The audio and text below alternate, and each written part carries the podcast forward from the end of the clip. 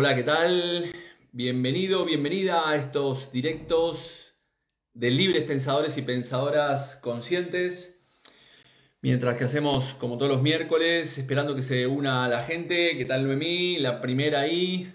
Janet también. Siempre están eh, ahí. Más gente que se va uniendo a este directo en el cual hablaremos hoy principalmente de... Haremos un consultorio. Ah, haré un consultorio de psicosomática este, en el cual, bueno, aclararé algunas consultas, me mandarán algunas consultas que iremos, iremos repasando. Eh, antes que nada, agradecer a, todos y a todas que estuvieron el miércoles pasado en el directo con Science Coach, en el cual hablamos principalmente de la alimentación, la alimentación consciente, súper interesante todo lo que nos trajo Science Coach en cuanto a la, importancia de la, alimentación, de una, de una dieta versus un plan de alimentación. Bueno, se va sumando la gente a este directo en el cual hablaremos, como dije anteriormente, de eh, consultorio. Es un consultorio de psicosomática clínica y transgeneracional. Hoy responderé algunas, algunos mensajes que me mandaron por privado a mi Instagram sobre algunas consultas desde el punto de vista psicosomático.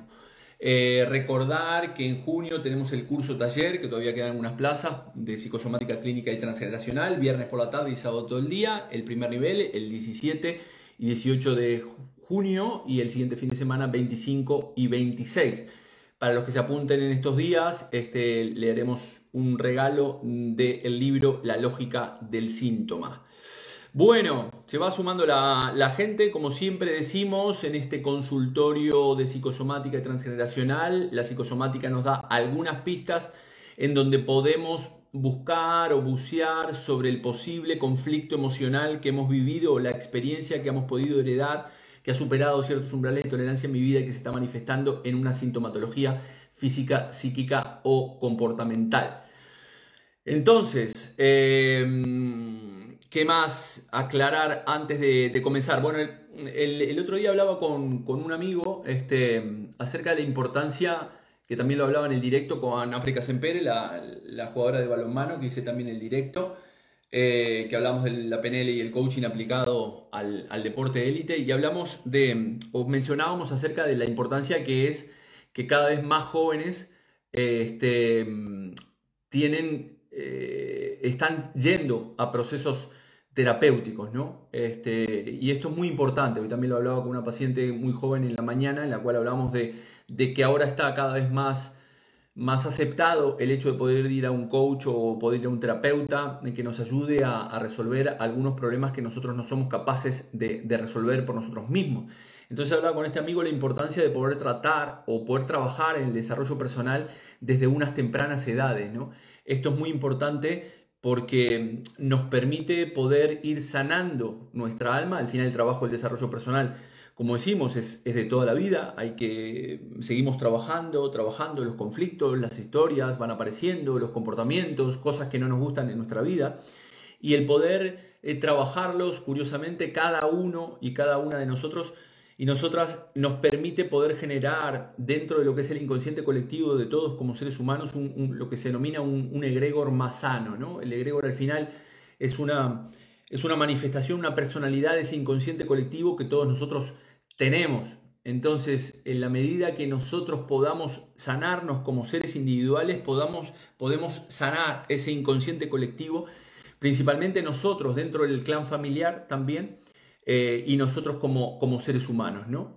Entonces, la importancia de, trabajarse personalmente y volvernos observadores continuamente de nuestra vida y de nuestros comportamientos de forma consciente nos permitirá ir soltando ciertos programas y ciertos lastres en nuestra vida que no nos permiten este, avanzar. ¿no? Ya había hablado en algún momento, en algún directo, de la importancia de auto-observarnos. Aquí se trata de, lo hablaba con mi pareja, ¿no? Este, hoy, hoy en la mañana, la importancia de, poder observarnos sin necesidad de este, reprimir nuestras emociones o nuestros sentimientos. ¿Por qué? Porque, todos somos personas duales, todos sentimos, todos somos buenas personas, pero también tenemos una parte, ese, ese demonio y ese, ese, ángel, ¿no? Y ese demonio que, que están dentro de nosotros. Todos podemos sentir rabia, todos podemos sentir envidia, todos podemos sentir eh, vergüenza, podemos sentir asco, eh, rencor, es decir, son todas emociones que eventualmente las podemos determinar como, como negativas y como las determinamos como negativas, muchas veces lo que hacemos es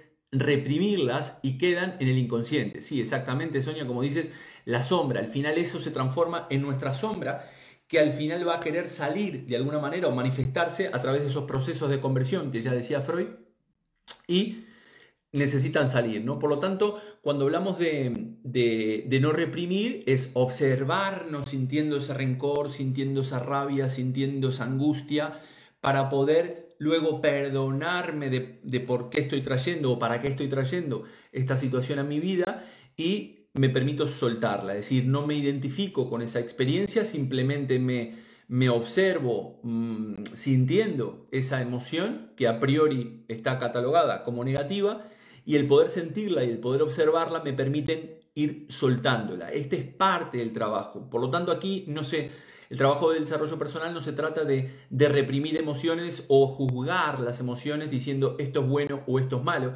sino simplemente observándonos como ese concepto meditativo o de la meditación que nos permite observar nuestros pensamientos para luego dejarlos pasar.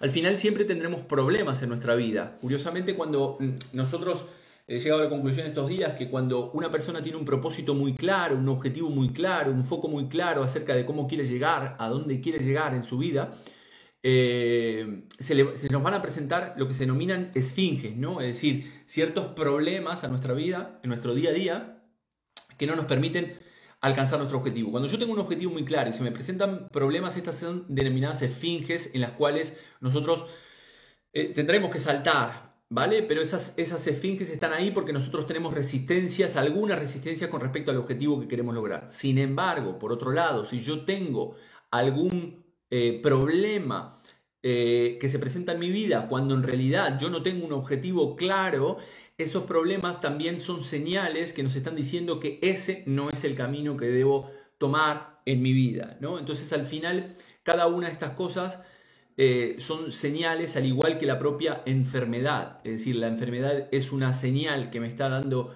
mi cuerpo acerca de que hay ciertos caminos que no son los correctos. Por lo tanto, la enfermedad siempre decimos que no es el problema, sino que la enfermedad es el síntoma que pasa por, que se manifiesta luego de estos procesos de conversión. Bueno, seguimos saludando gente aquí mientras están este, Coaching Burgos, saludos de Burgos. ¿Qué tal? Después me preguntaban ahí sobre enfermedades autoinmunes, no, no, no me olvidé, lo voy, a, lo voy a comentar ahora. Ahora hacemos una ronda después de preguntas. Previamente voy a satisfacer las preguntas que me mandaron por, por los directos. Por lo tanto, como decimos, volviendo al tema de la enfermedad, la enfermedad básicamente tiene dos lecturas cuando llega a una persona, ¿no? Este, el hecho de, tomar conciencia, es decir, eh, lo hace alinear a la persona en nuevos valores y tiene una concepción totalmente del mundo a nivel tanto físico como espiritual. Es decir, la, enfermedad te hace cambiar radicalmente muchos aspectos de, tu vida. Esa sería una función muy importante. Y la otra función este, importante es que tomamos una relatividad con respecto al concepto de la muerte, ¿no? Analizamos o vemos la muerte desde otro punto de vista. Curiosamente me, llegan muchas invitaciones este, por, Instagram para participar de directos, a veces hago algún directo con, personas. Esta semana pasada o la anterior me llegó, una persona, me llegó un directo de una persona que haré la semana que viene en el cual hablaremos principalmente de la muerte. Le dije que, que, aceptaba la invitación porque me pareció un tema fascinante de hablar y el directo se llama La muerte al natural. Así que ya les mandaré o ya verán en, en mis redes sociales este concepto, ¿no? Al final, nuestra vida no deja de ser, como dice Jodorowsky, la rueda, la carta del tarot, ¿no? La, rueda de la vida, en el cual en ciertos momentos estamos bien en nuestra vida y nos identificamos y nos parece que esa situación la vamos a vivir por siempre y en otros momentos estamos mal y como nos identificamos también con la situación cada vez no somos capaces de gestionarla y nos hundimos cada vez más. Entonces, lo que tenemos que tener conciencia es que en nuestra vida nosotros tenemos que ser los que de alguna manera tomamos ese timón o esas riendas de nuestra vida y que cuando estamos en momentos buenos, disfrutar de esos momentos buenos y cuando no estamos en esos momentos buenos, al final poder gestionarlos adecuadamente, porque de esto, de esto se trata. ¿no? Por lo tanto, en nuestra vida podemos tener conflictos este, biológicos y también conflictos psicológicos. Al final, en la mayoría de todos estos casos o estos procesos de conversión que hablamos, evidentemente son inconscientes y este, la, enfermedad se manifiesta de una manera inconsciente para decirme o mandarme una señal y eh, sanamos tomando esta conciencia. Nuestro, nuestro, cuerpo, nuestros mecanismos fisiológicos, eh, nuestro cuerpo es un reloj eh, perfecto y, y muchas de las cosas que hace son para, tenemos un instinto continuamente de supervivencia, así como tenemos un sistema biológico de protección, también tenemos un sistema psíquico de protección, que continuamente esos sistemas de protección lo que hacen es tratar de, sanarnos o, mandarnos esas alertas que estábamos hablando y al final eh, están ahí para, para, protegernos de alguna manera. ¿no? Cuando superamos estos límites de tolerancia, el individuo fruto de que las situaciones, como digo más de una vez, no se ajustan a lo que yo quiero que, sea esa situación, al final nuestro cuerpo nos está dando una solución paliativa, satisfactoria, que puede ser en términos de enfermedad, pero esa enfermedad muchas veces la tomamos de la medicina tradicional como atacar a la enfermedad cuando la enfermedad en realidad está siendo una, una lucecita o una alarma de un warning que me está diciendo que algo no estoy haciendo bien. Por ejemplo, si tengo algún, es decir, la persona no puede vivir continuamente corriendo o en estrés, eh, entra en el concepto este de, del burnout, ¿no? Se, termina quemando, es decir, si, tenemos, si estamos continuamente en un trabajo en el cual eh, hay un ambiente tóxico, tengo una familia con un ambiente tóxico, estoy en una relación de pareja eh, tóxica, al final yo no puedo estar continuamente en este estrés porque mi cuerpo consume mucha energía. Es decir, si por ejemplo tengo rabia por alguna situación en, particular, mi cuerpo va a consumir mucha energía y mi cuerpo, principalmente mi cerebro, el cerebro es el órgano que consume más energía de nuestro cuerpo y al final eh, está tratando de compensar, el cuerpo estará tratando de compensar con ese consumo de energía. A ver qué me dice Sonia por aquí. La mal llamada enfermedad al final no es más que la solución al conflicto que toma el cerebro. Exactamente, Sonia. Efectivamente, eso es lo que quiero tratar de, transmitir. Y en este concepto, al final, si tenemos ese déficit de azúcar, podremos desarrollar conceptos como la diabetes. ¿no? Entonces, cuando tenemos mucha rabia, la, enfermedad se puede manifestar eh, en el hígado, como ya he mencionado en alguna oportunidad, o en, la vesícula biliar, este, o en el páncreas eh, si, hubiera una depresión es la misma manifestación, sería lo contrario, podría ser una misma enfermedad manifestada en términos de yin y, o de yang, es decir, una misma situación podemos manifestarla en conceptos de yin por una falta o de yang por un exceso. En este caso, la rabia sería un concepto yang, eh, exceso, y la depresión sería un, una manifestación de la enfermedad en concepto de yin. Por lo tanto, cuando esta situación, como digo, supera esos límites de, tolerancia, genera esos procesos de conversión. Esos procesos de conversión que ya hablaba Freud hace más de 100 años, en el cual él hablaba de la conversión, este, eh, ¿cómo le llamaba? Conversión histérica de, de los conflictos que nosotros teníamos en la infancia. ¿Cómo definimos esos procesos de conversión? Al final, nuestro cuerpo estará continuamente tratando de, transformar una, actividad o una masa conflictiva que ha superado eh, esos umbrales de tolerancia en mi vida y al final esa conversión se transformará, eh, esa conversión hará que se transforme esa masa conflictiva en un síntoma orgánico, funcional, psíquico, psiquiátrico, comportamental o también relacionado a nuestras propias creencias. Al final, por lo tanto, esa conversión tiene una función muy concreta que es la de aliviar nuestro funcionamiento consciente, es, una garantía de supervivencia, como decía ahí Sonia, creo, este, es la solución que nos está dando mi cuerpo, nuestro cuerpo, a nuestras espaldas para decirnos que algo no está bien en mi vida y por lo tanto es una, mm, un instinto siempre de supervivencia. Entonces, en esta superación de los, eh, de los umbrales de tolerancia, al final, eh, cuando nosotros superamos esas umbrales de tolerancia, eh, es, estamos de alguna manera, significa un, peligro para nuestro cerebro arcaico, instintivo, que, que, estamos viviendo en nuestra vida. Un peligro puede ser porque mi, mi, pareja me va a dejar, porque me van a echar del trabajo, porque, no sé, mi casa se incendia. Es decir, al final esa conversión trata de alguna manera de aliviar ese funcionamiento fisiológico de sobreestrés que tiene el individuo, ya que el sobreestrés es ese consumo excesivo de energía. Recordemos que la enfermedad, eh, lo dije en algún momento cuando hicimos el. hablé de las cinco leyes de la, de la medicina germánica. Según la medicina germánica, de Hammer hablaba de que la enfermedad tiene una, una parte bifásica, ¿no? una parte simpático-tónica en el, cual el conflicto está activo y una parte vagotónica en el cual el conflicto se está reparando. A ver qué me dice este...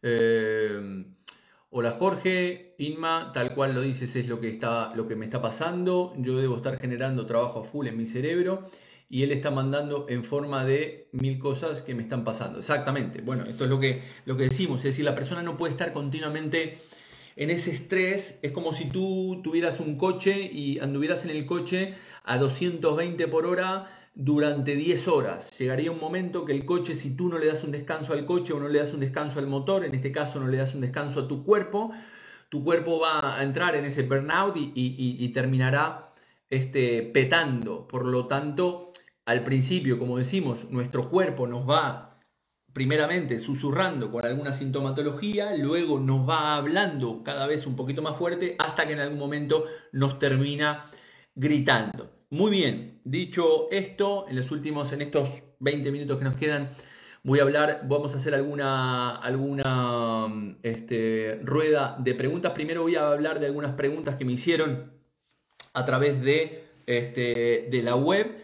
Me preguntaron sobre el, mioma. El mioma básicamente pertenece a la, tercera capa embrionaria o la tercera parte, este, la tercera capa embrionaria. Y aquí estamos hablando de una fase de curación. Eh, en esta ya me lo habían preguntado alguien, una seguidora también, eh, los nombres por las dudas, em, en el cual me preguntaba sobre un mioma y esta semana en la consulta también tuve esta historia de un mioma. Entonces aquí estamos hablando que es la fase de reparación de un conflicto de impotencia principalmente a tener hijos, ¿vale? Es decir, una persona que no ha podido tener los hijos o quiere tenerlos y no los está pudiendo tener, le puede aparecer un mioma. Básicamente el, sentido biológico de ese mioma es sustituir a ese, a ese hijo, ¿no? Es decir, llenar ese útero de alguna manera con ese hijo que no tuve. Es decir, básicamente ese sentido tendría que ver también con evitar tener hijos. Eh, tal vez tengo una pareja que me está presionando para tenerlos y yo no quiero tenerlos, o yo quiero tenerlos y mi pareja no quiere. Eh, por lo tanto, el, no tener hijos ya que ese espacio de alguna manera está ocupado y otro sentido biológico que podríamos determinar en el caso del, mioma es sustituir a ese hijo que no puedo o deseo tener. Eh, Ibarreche me habla de cómo se puede conseguir que la mente descanse. Bueno, es una buena pregunta lo que te decía, ¿no? Nuestro, esto lo he explicado en algún directo también, nosotros tenemos una nuestro cuerpo funciona, nuestro sistema nervioso, en, en, un sistema nervioso simpático en el cual tú estás alerta continuamente durante el día, pero después tienes que dar a tu cuerpo el sistema nervioso eh, parasimpático tónico o vagotónico es una fase reparatoria de tus tejidos, de tus células, etcétera, etcétera. Por lo tanto, si tú no das un descanso consciente a tu cuerpo, porque resulta que me dices, como he tenido muchos amigos, no, no puedo parar, no puedo parar, o viene mucha gente de la consulta, no, no puedo parar, porque ahora resulta que estamos en época de, la promoción, de la rebaja, de, que es la época de la zafra o de lo que fuera, y tú metes caña, caña, caña, caña, tu cuerpo te seguirá dando esa energía, pero en el momento que tú decidas descansar, mm, puedes petar. De hecho, esta, teníamos el otro día, habíamos ido a comer con unos amigos y este y había una, una, de las personas que decía que él podía trabajar continuamente y que hace como 14 años que estaba trabajando a full y solamente durmiendo 5 horas. Yo le decía que el momento en el cual esa persona decida parar, como puede pasar también muchas veces cuando nos jubilamos, ese momento se tiene que reparar todo lo que no hemos podido descansar. Y esa reparación, curiosamente, puede venir en términos de enfermedad. Y en ese caso estaríamos hablando de que la persona está en una fase vagotónica y está en una fase reparatoria de ese conflicto. Por lo tanto, eh, cuando dices Ibarreche, eh, ¿qué tratamiento podría hacer para no tener cansancio continuado? Evidentemente, es dar, encontrar ese equilibrio en tu vida con una buena alimentación para que tus células generen más ATP, es decir, el trifosfato de adenosina, para que tu cuerpo pueda generar esa energía que necesita continuamente y tratar de descansar principalmente la mente, porque la mente, como dijimos, el cerebro consume mucha energía y cuando la persona, por ejemplo, tiene mucha rabia, también como, como estaba diciendo ahora anteriormente, va a generar mucha o tiene una necesidad de mucha azúcar en tu cuerpo y al final vas a terminar ingiriendo comida que no es, este, no es correcta como hablábamos la otra vez con Science Coach. Eh, más de aquí. Eh, ¿Cómo controlar la ansiedad por los alimentos? Sonia me dice, bueno, hay una, hay una cosa muy importante que siempre también he comentado en algún directo, que el alimento real es el alimento afectivo. Este sistema de protección psíquica que te decía, eh, lo que hace es inhibir de alguna manera este conflicto que yo tengo fruto de que creo que no estoy percibiendo o no estoy teniendo ese alimento afectivo en mi vida y entonces mi sistema de protección psíquica lo que hace es inhibirlo, desplazarlo y proyectarlo. ¿Qué quiere decir esto? Que estás compensando de alguna manera esa ansiedad por los alimentos, está tratando de suplir eh, toda esa carencia afectiva que estás teniendo. Puede ser con una pareja, con tus padres, con tus hermanos, te sientes sola, no lo sé. Aquí es parte de la terapéutica que se tiene que tratar en una, en una misma, en una sesión en el cual hablamos de eso, cuando la persona se permite verbalizar, se permite tomar perspectiva de esa situación, se permite observarse, como decíamos anteriormente, es cuando la persona este, eh, se mm, permite ese descanso de la mente toma reflexión y puede sanar. Entonces el mioma básicamente hablamos de una, de una impotencia respecto a, no tener hijos. Para aquellas personas que me habían preguntado por el concepto del, mioma, también puede tener un, sentido un poco más amplio con referido a, la parte sexual, eh, de no poder llegar a consumir el, el acto sexual. También esto puede generar un mioma desde el punto de vista emocional. ¿no? Eh, podemos también tener en el mioma memorias de partos largos, también podrían haber.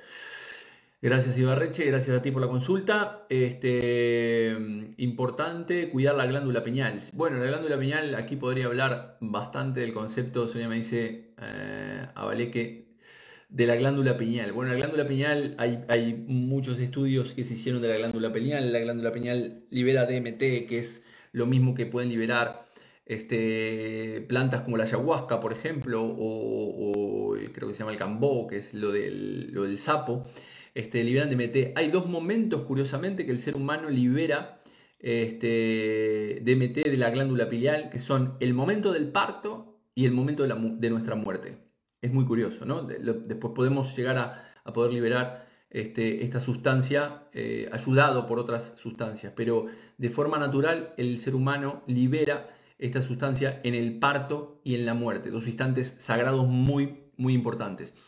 Después también me preguntaron sobre el concepto de la ciática. Aquí yo tuve ciática cuando vine a España. Aquí podemos estar hablando de un conflicto de, de impotencia y desvalorización en la dirección que estamos tomando en nuestra vida, que hemos elegido una dirección, no estamos en esa coherencia emocional de la cual siempre hablamos, pensar, sentir y actuar, y al final yo estoy tomando una dirección que hay parte de mí que no la quiere, eh, que no la quiere tomar, ¿no? Y tiene que ver la asiática con, con ese miedo al futuro. De hecho, yo cuando vine aquí a, España eh, le había achacado el problema a que previamente al llegar a España estuve dos, dos meses de, mochilero este, antes de llegar y le había achacado a que era cargar, que la asiática me había dado por cargar esa mochila. ¿no? Después con el tiempo evidentemente entendí desde la psicosomática clínica que, el problema era ese, es un problema, tenía mucho miedo a, lo que iba a venir en mi vida, ¿no? este, el, ya haber tenido conformado una familia, el tener que,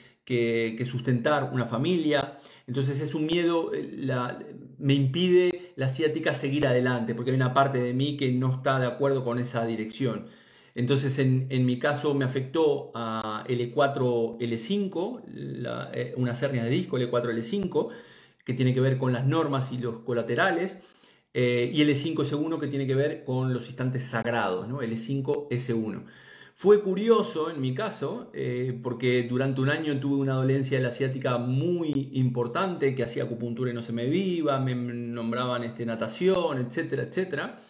Y curiosamente, cuando decidí eh, operarme de, las hernias de disco, eh, el síntoma desapareció. Literalmente como lo estoy contando, o sea, no literalmente, así desapareció de mi vida. El día que yo le dije al neurocirujano que me, que me operara porque no aguantaba más el dolor, era un, dolor que me irradiaba, curiosamente tiene que ver este, también la, la, irradiación con lo posterior, tiene que ver, que ver con no quiero irme, ¿no?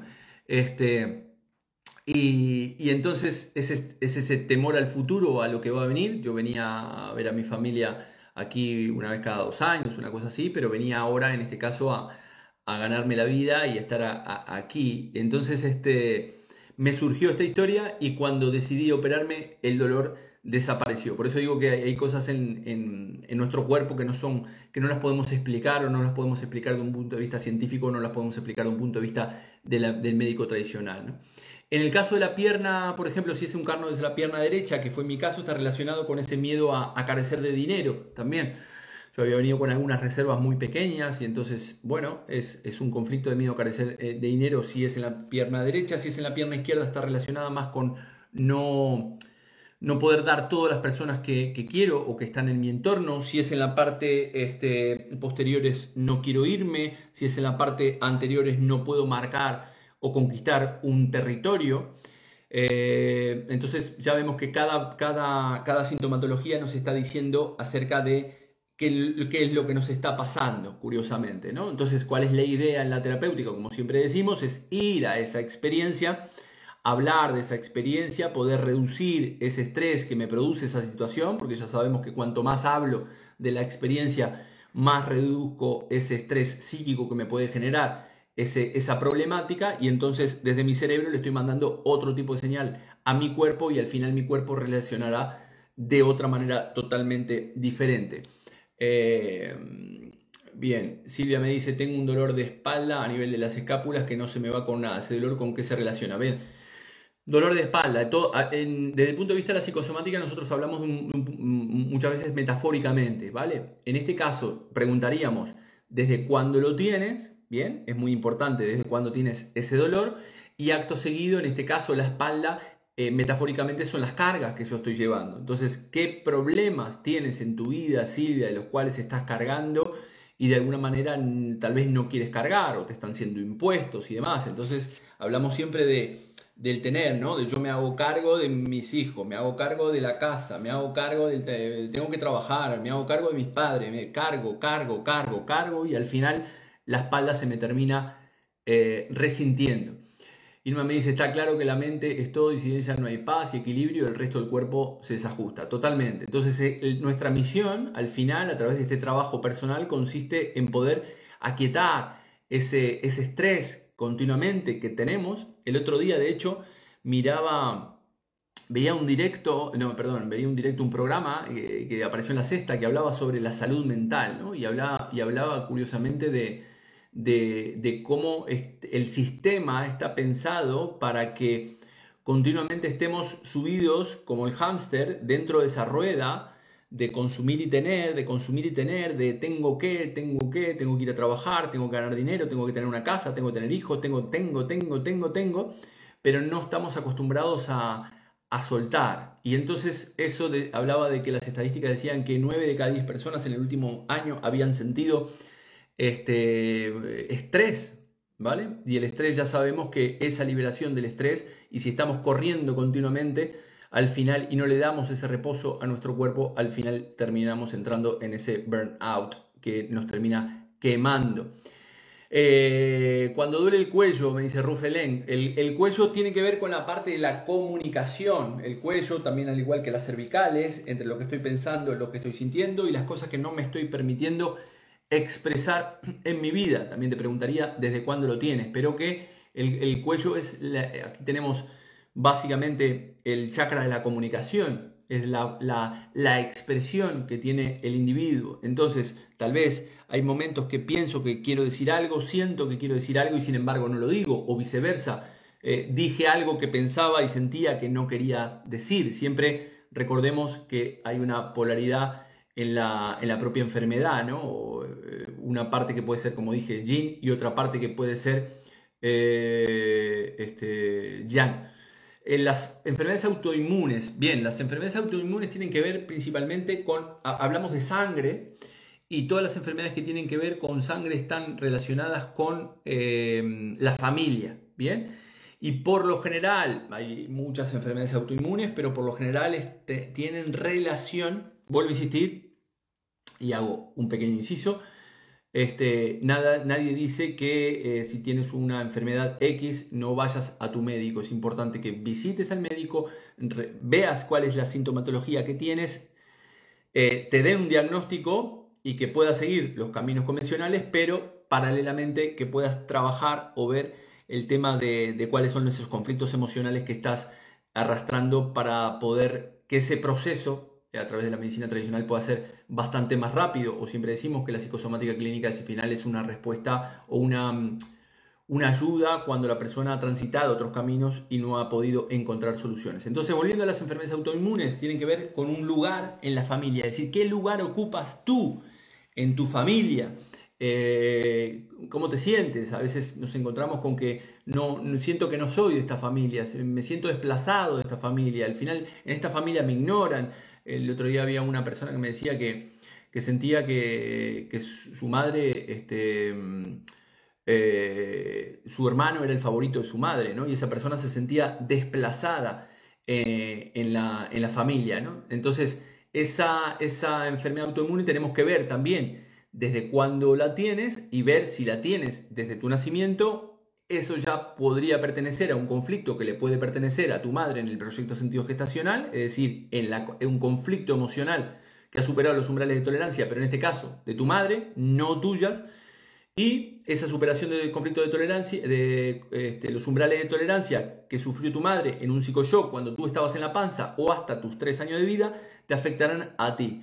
O si la tienes desde que, desde que naciste, esa enfermedad autoinmune, como digo, tenemos que ir al, al PSG, al proyecto sentido gestacional, o eventualmente al transgeneracional y a la lectura del árbol.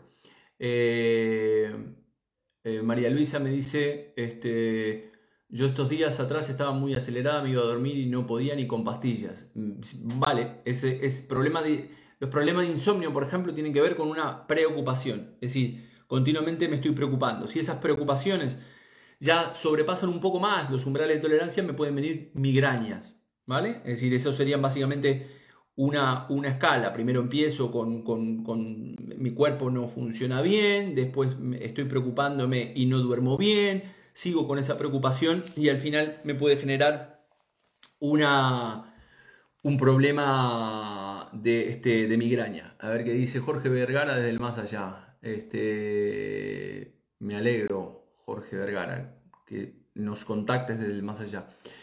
¿Qué piensas de la sintergética? Sintergética, mm, Lidia, no conozco ese concepto. No sé si me puedes aclarar. La verdad que no lo conozco.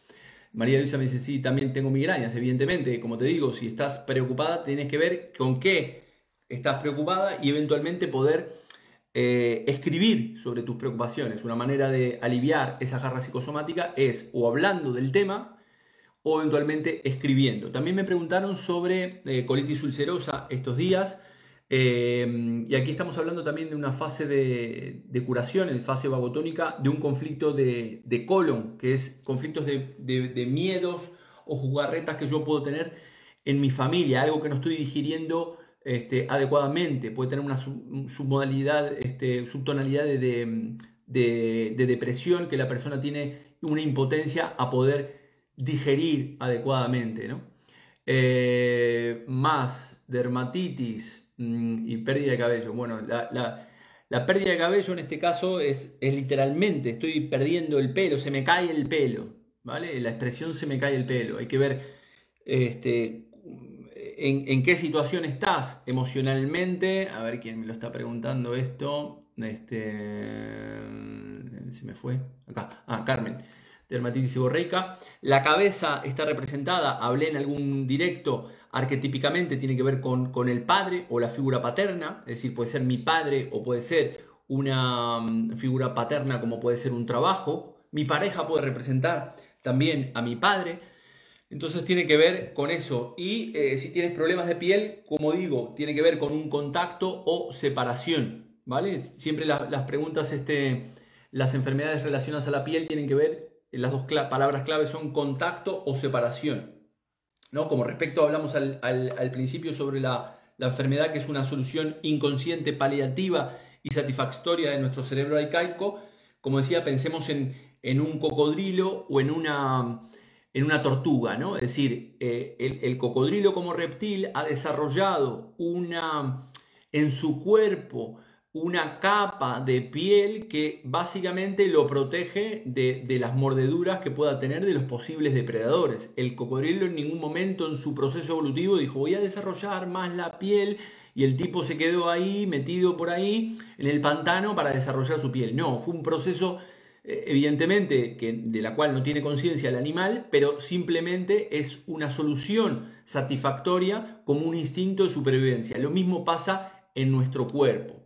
Eh, bien, Sonia Morilla me pregunta el autismo. El autismo hablé de estas historias. Es un poco, es un tema bastante delicado, porque cuando hay eh, una persona con autismo o síndrome de Down dentro de una familia, ese, ese niño o esa niña nos viene a demostrar lo que es el amor realmente dentro de una familia, que principalmente esa familia puede estar muy tóxica. Es decir, lo que hace el inconsciente colectivo del clan, en este caso, es depositar en un solo integrante todos los conflictos del clan y básicamente son depositados en ese, en ese niño o esa niña que manifiesta toda esa problemática, al final esos programas, esas memorias, como hemos hablado a nivel transgeneracional, se transmiten de generación en generación, y cuando un árbol genealógico está muy cargado porque hay problemáticas desde, yo qué sé, incestos, abusos, eh, problemas entre hermanos, padres o eh, hijos que no se hablan, eh, problemas en las herencias, etcétera, etcétera. Es decir, son árboles que están muy contaminados. Una manera de, ecológica, por llamarlo de alguna manera, es este, que una persona pueda desconectar de la realidad como puede ser un niño autista. Pero ese niño al núcleo familiar le produce mucho amor y les enseña lo que es el amor y es una bendición en ese caso para, esa familia. Se aprende mucho, ¿no? Eh, evidentemente este, tener un niño eh, autista eh, no es algo agradable para un padre, pero evidentemente tiene una enseñanza muy profunda que va más allá de lo que yo les pueda explicar, ¿vale? Si he aceptado, acabado con operaciones de rodilla, me dice Isabel, hernias cervicales y lumbares. Bueno, aquí, este, es decir, cada sintomatología te está diciendo un conflicto diferente, ¿vale? Las hernias tienen eh, un determinado o cada, cada hernia inclusive tiene una determinada lectura a nivel psicosomático. En el caso de las rodillas, también ya he hablado mucho de las rodillas, es un conflicto de sumisión, no quiero doblegarme ante una sumisión, ante algo que yo estoy eh, viviendo en mi vida y entonces tu rodilla se va, se va a seguir afectando, por lo que se denominan ciclos biológicos celulares memorizados, esta historia se te va a seguir repitiendo en la medida que tú no trabajes en qué no quieres o ante qué o ante quién no quieres doblegarte en, tu vida. Puede ser un jefe, un compañero de trabajo, una situación, no sé, un paro, eh, tus padres, un hermano, problemas que tenemos que tenemos todo. Entonces no te quieres doblegar y tu cuerpo este, termina, al final tu, tu rodilla termina este, dolida o afectada. Las constelaciones familiares, que son Ibarrechele? Constelaciones familiares, bueno, las constelaciones familiares es una herramienta que nos permite eh, observar el sistema en su totalidad. La constelación familiar permite a una persona ver cómo, cómo actúa el sistema donde esa persona está interactuando, pero esa persona al hacer una constelación puede ver esa representación eh, como una especie de un psicodrama de lo que está pasando en su vida. Lo curioso de las constelaciones es que cada una de las personas que pertenecen o están participando de la propia constelación no saben qué papel están ocupando o qué papel representan para el que está constelando, eh, para el paciente en este caso, pero son, por eso es muy curiosa, porque curiosamente la persona, a pesar de no saber cuál es el papel que está eh, representando, si es la madre del consultante, el padre del consultante, el hermano del consultante, el miedo del consultante, eh, se termina comportando de, la, de, de, de, una manera en la cual le da una respuesta desde un punto de vista simbólico. Recordemos que el inconsciente es simbólico. Bueno, para ir terminando, esta, mm, temas de la piel ya lo hablé, sinusitis tiene que ver dos cosas, eh, principalmente algo que me huele mal en el ambiente, algo que estoy este, oliendo mal y también tiene que ver con problemas eh, que pueden estar relacionados a problemas sexuales. A nivel biológico, los animales se huelen el sexo este, para, para identificarse, para relacionarse, ¿no? igual que la rinitis también. Bueno, mm, no mucho más por hoy. Bueno, veo que hay un montón. Este, me pueden escribir eh, este, por, por privado. Eh, eh, Silvia también me dice, desde Venezuela, problemas del aparato digestivo. Aparato digestivo es todas las cosas que no estás pudiendo tragar o digerir adecuadamente. Recordarles a todos aquellos que, que quieran participar del curso taller de psicosomática, no se necesitan conocimientos previos. Los tendremos en junio, eh, todavía hay plazas. Eh, a los que se inscriban aquí en España les regalaremos un libro de la lógica del síntoma y para los de fuera de España lo haremos por Zoom. Eh, les pueden entrar con el código Jorge Rial y tienen un descuento en el curso. Viernes 17 y sábado 18 y el siguiente fin de semana, viernes 25 y sábado 26. en breve tendré algunos otros directos que iré planteando ahí en, mi Instagram. Así que agradecer a todos y a todas por estar allí, por seguirme en las redes sociales, por preguntarme, este, entender que nuestro cuerpo es mucho más allá que un cuerpo físico eh, y aquí aportando mi granito de arena en estos espacios de libres pensadores y pensadoras conscientes. Así que ser felices, relajarse y como digo siempre, la frase de Lelutier, no tomarse la vida demasiado en serio porque al final nunca saldremos vivo de ella. Así que ser felices y nos vemos el miércoles que viene a las 9 de la noche. Eh, hablaremos de algún tema en particular, no consultorio como en este caso, o traeré algún invitado o invitada. Gracias a todos y a todas, quedará este directo aquí. Gracias por acompañarme y nos vemos pronto. Chau, chau.